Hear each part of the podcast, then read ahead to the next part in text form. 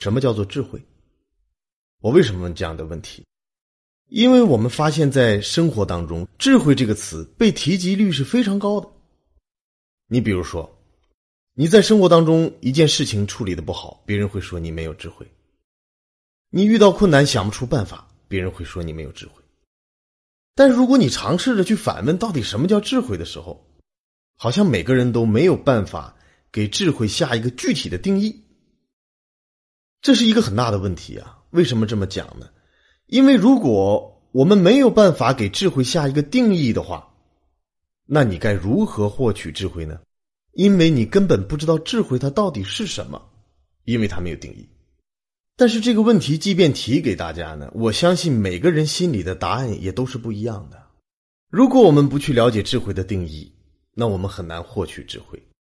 所以大家思考之后呢，我想先带着大家一起看一看，从学术的角度。智慧是如何被定义的？你看，在学术的角度这样评价智慧，他说：“智慧它首先是生物所具有的，基于神经器官而生发出的一种高级的综合能力。”这一句话讲完了。但是大家听一听这句话，你会发现你无从下手。为什么？因为智慧它的基础是神经器官。你总没有办法去调整自己的神经器官吧？你没有办法调整自己的神经器官，那你怎么调整自己的智慧呢？当然，如果这一句话来描写智慧的话，我们任何人都没有办法。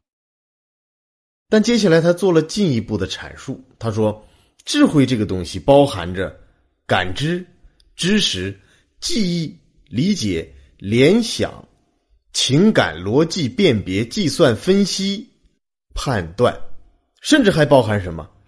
包含文化，包含中庸、包容、决定等多种能力。你看这个解释做完了之后啊，我们突然觉得好像你可以找到点答案。刚才那一句话让大家困惑，是因为你没有办法调整自己的神经器官，所以你没有办法获取智慧。接下来的这一段解释呢，似乎可以告诉你，你获取智慧的途径是非常多的。比如调整你的感知、情感、逻辑等刚才所说过的多种能力，但你会觉得极其复杂。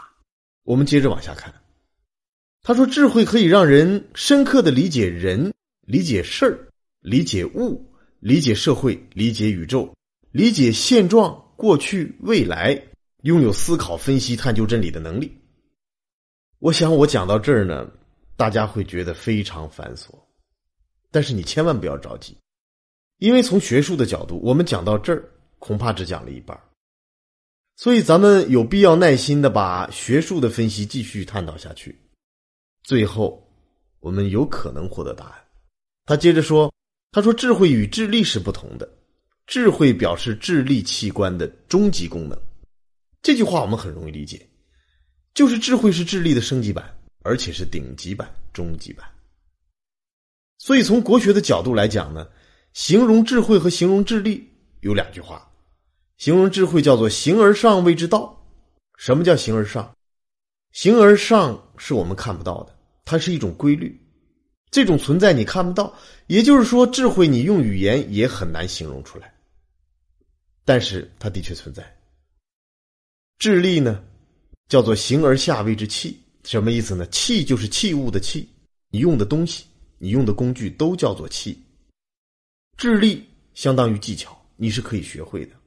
所以这句话说完，我们瞬间就理解了：原来智慧这个东西，我们很难通过学习获得，你只能通过启发而获得。接下来，我们再从学术的角度看完。他说：“智慧使我们做出导致成功的决策，有智慧的人称为智者。智慧是由智力系统、知识系统。”方法和技巧系统、非智力系统、观念与思想系统、审美与评价系统等多个子系统构成的非常复杂的一个多维系统。它包含着遗传智慧、获得智慧、生理机能与心理机能、直观与思维、意向与认识、情感与理智、道德与美感、智力与非智力、显意识与潜意识。我想接下来我不想再说了，因为讲到这里，我们会发现，从学术界来评价智慧，它是一个非常博大而且非常复杂的系统。到此呢，学术界的评价我们暂时告一段落。李彦龙老师全套一百集易经课程，全息解读易经智慧，尽在公众号易经研习社。我们将在这里为你打造一个最专业的易经学习平台，请搜索公众号易经研习社。我不知道大家听完了刚才的学术界对智慧的描述是一种什么样的感受，但是如果通过前三讲我们了解了易经的思维的话，我相信大家一定会有另一种感觉，就是凡是非常复杂的。通常离智慧都很远，比如说我们上一讲讲到的全息思维，《易经》把纷繁复杂的世界做了一个浓缩，最后我们发现伏羲用八个符号来代表整个世界，把所有信息浓缩从最简单，把所有信息浓缩成最简单的符号表达出来，其实这是一种智慧，所以我们不如把刚才对智慧的评价做一个浓缩。来总结出一句话，就是当你具备了一种能力，而这种能力可以导致你做出正确的决策，此时你就具有了智慧。那我们来举一个生活当中的例子，你看有一个人呢，他开了一个广告公司，哎，早晨起来之后他特别开心，因为今天早晨呢有一个大客户要到他公司去签单，这个单子几百万，对一个刚刚起步的公司来讲，这不是一个小的订单。大家请注意，我在讲这个案例的时候，你试图想一下，你就是这个开了广告公司的人，所以你早晨起来准备去签这个几百万的单子，它对你的公司意义重大。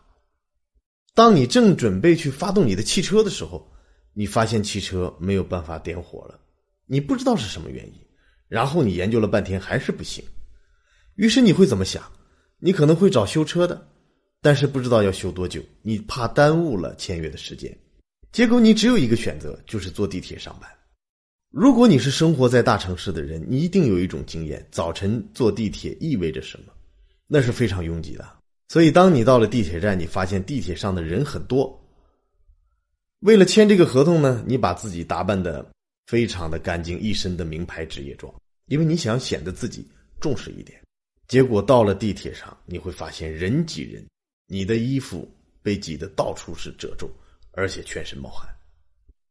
我想，如果你真的有这样的经历，你会开始变得沮丧了，你会开始心烦意乱，因为你想想，今天本来是一个好日子，有合同签，但是呢，一早晨车打不到火，害得你去挤地铁。可是这都不算什么，你正在想这些让你懊恼的事情的时候，由于车上的人太多了，所以你被踩了好几下。这个时候，有些人脾气可能马上就要爆发出来。好，即便是你忍住了，挤了四十分钟的地铁，你终于到达了目的地，也就是到了你的公司。可是你正准备到楼上的时候，你却被保安拦住了，因为你公司所在的地方呢是一个五 A 级的写字楼。然后你对保安说：“你说我天天来上班，难道你不认识我吗？”保安给你的答复是：“我虽然认识你，但是我们这儿的规定是没有。”带工牌的话是不可以进入这栋大楼的。我相信保安说完这句话，你一定火冒三丈，但是你一定要强压你的怒火，因为楼上有人在等着你签那个单子，所以你没有办法，只有给自己的同事打个电话，让他们送一张工卡上来。所以你终于上楼了。可能你的意识里会想，当这个合同签下来的一刹那，你今天早晨遇到的所有不愉快都会烟消云散。但是，你见到客户之后，客户跟你谈的并不是签约，而是说他们分析了所有的可能性，觉得你们的服务还不够完善，所以这单他们决定不签了。我相信这一天你一定过得不好，你会到处发脾气，见到你的员工呢，你也会无端的指责，火冒三丈。最后你有一个选择，就是你劳累了一天。你想回家去休息一下，因为在工作之余，家里就是你的港湾。你想要回到家里去吃点辣的，因为你想找一下刺激的感觉，因为一天你太不顺了。可是你回到家里的时候，你却偏偏发现，老婆做了一个甜的蛋糕。你看到了你老婆给你做的蛋糕，我相信你再也忍不住，把蛋糕举起来，狠狠的摔到了地上。为什么？我们回忆一下你的一天：早晨起来，你带着很好的心情，但是车子却打不到火了，一定会觉得运气很差。于是你不得不去挤地铁，但是上了地铁，你的衣服被弄得很脏、很乱、很差，而且有人踩你的脚。好吧，这些你都忍了。到了楼下，你却发现保安拦住了你，即便他认识你。上楼要签约，得到的却是客户的拒绝。本来想吃点辣的，并且交代了自己的老婆，可是回家看到的是一个蛋糕。这一切都是让你不开心的原因。那接下来我们做一个情景置换，刚才这件事情发生在你的身上，我们可以把刚才这个人称之为 A。我们现在换一个人物上场，这个人物呢，他叫做 B。B 早晨起来，同样去打自己的汽车，发现打不着火。于是他非常开心。他为什么开心？他会想：如果我开车开到半路的时候，车辆抛锚了，那我该怎么办？还好在家里没有出发的时候，就让我发现汽车今天无法启动。当他挤到地铁的时候，他会观察，已经很久没有挤地铁了，每天都是开车上班。原来地铁上是这样的情况。于是他回到公司里，一定会更加关心自己的员工，至少每天板着的脸可能带一些微笑。再接下来，到了楼下遇到了保安拦住他，那 B 呢就会想，这个保安即使认识自己，也不愿意违反规则让自己上楼，所以他把他做成了一个教育的案例，回到了自己的公司跟自己的员工分享，让所有的员工原则性变得更强。接下来是客户拒签他的合约，他不会暴躁，他想的是什么？他想的是，既然客户拒签了我的合约。一定是我的服务不完善，那借此呢，我要完善我的服务。虽然我损失了这一单，但是我的服务被完善之后，我相信我可以得到更多的单。回到家里想吃点辣的，但是老婆却说：“我本以为你今天会签单成功，所以做了个蛋糕跟你庆祝一下。”你本来有点不开心，但是看看自己的老婆，你突然发现，虽然工作很累很疲惫，但是家里还有个人在关心你、惦记你。所以你会生出一种非常积极的、非常向上的、非常开心的，让你更有动力的一种情绪。大家请注意，刚才的故事说明什么？这说明同样的事情，经由不同的人，他所带来的结果是完全不同的。